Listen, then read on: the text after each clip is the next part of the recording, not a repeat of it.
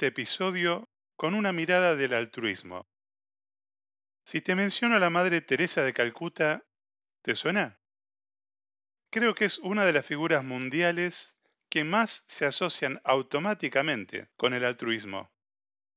Ser altruista se basa en procurar el bien ajeno aún a costa del propio. Es muy interesante la definición biológica de altruismo, que dice que se refiere al comportamiento de un individuo que mejora la aptitud o eficiencia biológica de otro individuo mientras reduce la del actor. La Madre Teresa fue una mujer más, que generó un alto impacto, pero con sus virtudes y defectos como cualquiera. Creo que debe haber millones de hombres y mujeres desconocidos que llevan a cabo actos de altruismo que cambian la vida de otros. Cada uno de nosotros viene conformando las características de su personalidad desde que nacimos. Y entre esas características hay ciertos perfiles bastante tipificados, como los arquetipos de Young, los eneatipos y otras miradas y clasificaciones. Es muy común pensar en el héroe, el cuidador, el juez, el payaso, el rebelde, etc.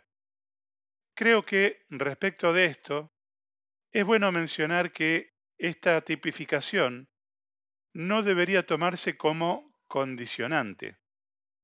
Todos tenemos la posibilidad de crecer y mejorar cada día. Simplemente se trata de conocernos y aceptarnos para después elegir lo que querramos cambiar. Ahora, entre esas características que son típicas de algunos tipos de personas, está el altruismo, ya sea que esté presente o no. Un egoísta tendrá un nivel de altruismo bastante bajo. Un melancólico, al estar tan encerrado en su melancolía, tendrá un nivel de altruismo por debajo de la media. Un cuidador que se desvive por los demás, tanto que se olvida a veces de sí mismo, tendrá un nivel muy alto de altruismo. Pero, ¿será bueno que el nivel de altruismo sea tan alto en el altruismómetro? Creo que no es bueno ni malo. El tema es, primero, ser conscientes de qué tanto hacemos por los demás y qué tanto hacemos por nosotros. Jesús nos enseñó que uno de los mandamientos de Dios es ama a tu prójimo como a ti mismo. Y como en muchos órdenes de la vida, muchas veces estamos en desbalance, fuera de eje. Hay quienes se aman demasiado a sí mismos y no les importa nada de los demás. Hay quienes viven una vida de servicio y se olvidan de sí mismos. Un acercamiento al funcionamiento de las relaciones humanas que aprendí hace muchos años es el paradigma de dador-tomador.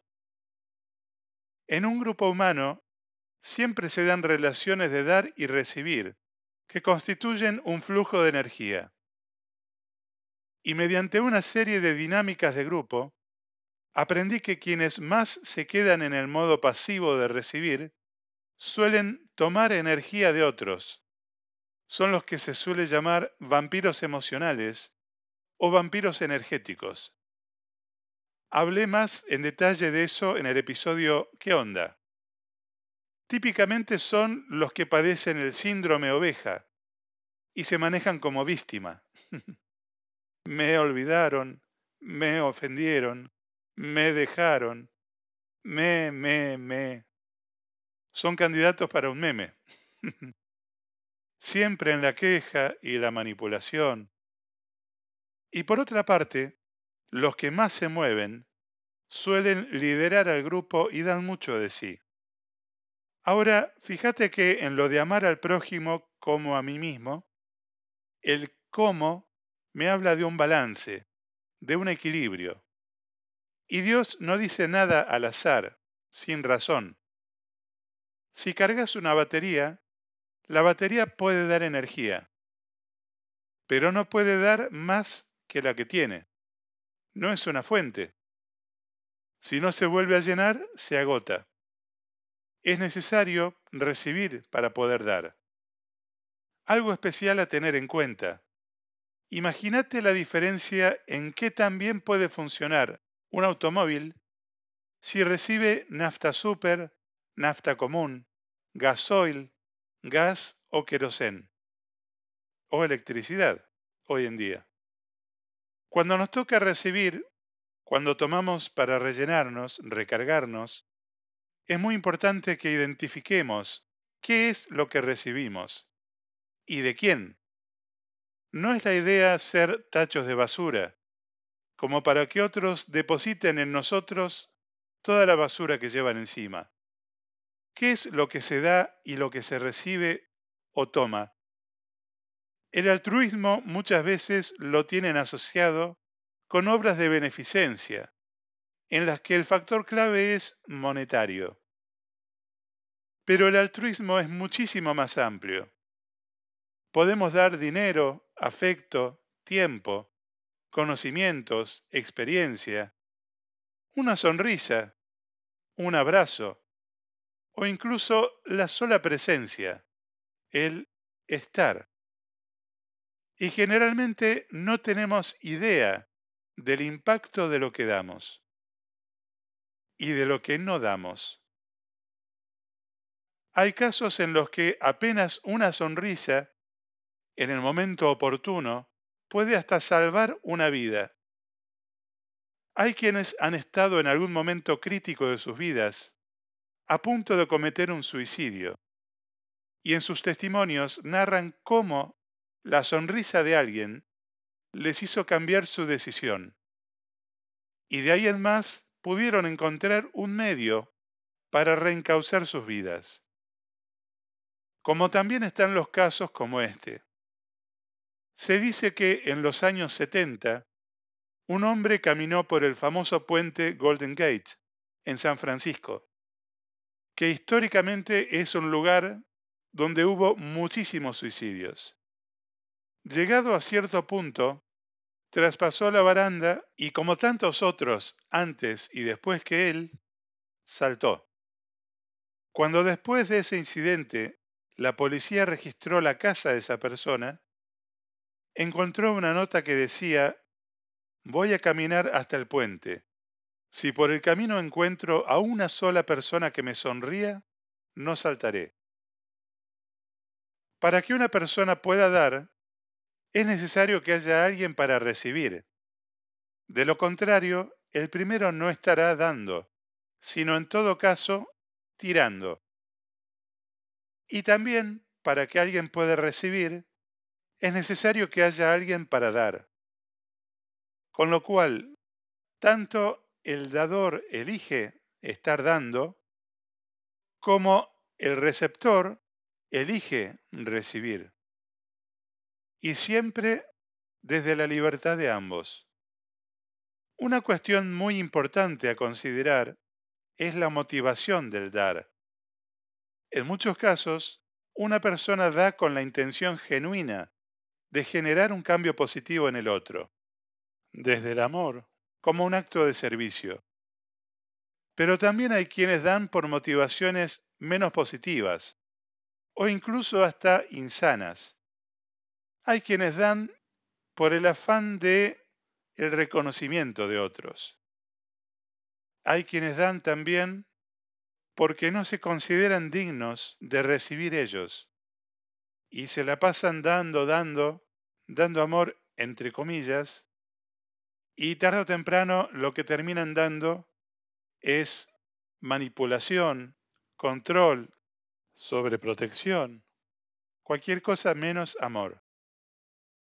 ¿Viste la peli Cadena de Favores? Hermosa película. La vi hace muchos años.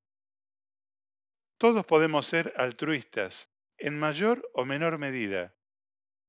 Se trata de darse cuenta de que no estamos en este mundo para vivir según la ley de la selva y de la supervivencia del más fuerte. Si en verdad estamos atentos, seguro vamos a ver a alguien que necesita algo y por falta de educación, falta de formación, tal vez no tiene la capacidad de hacer un pedido efectivo de lo que necesita. Hay muchos casos de personajes que han generado un gran impacto en la sociedad donde vivían, como Martin Luther King, Manuel Belgrano, René Favaloro. ¿Pensaste alguna vez cómo puede haber influido que alguien en su vida les haya sembrado una semilla? Que tal vez le dieron una ayuda económica o una ayuda emocional o simplemente una palabra de aliento.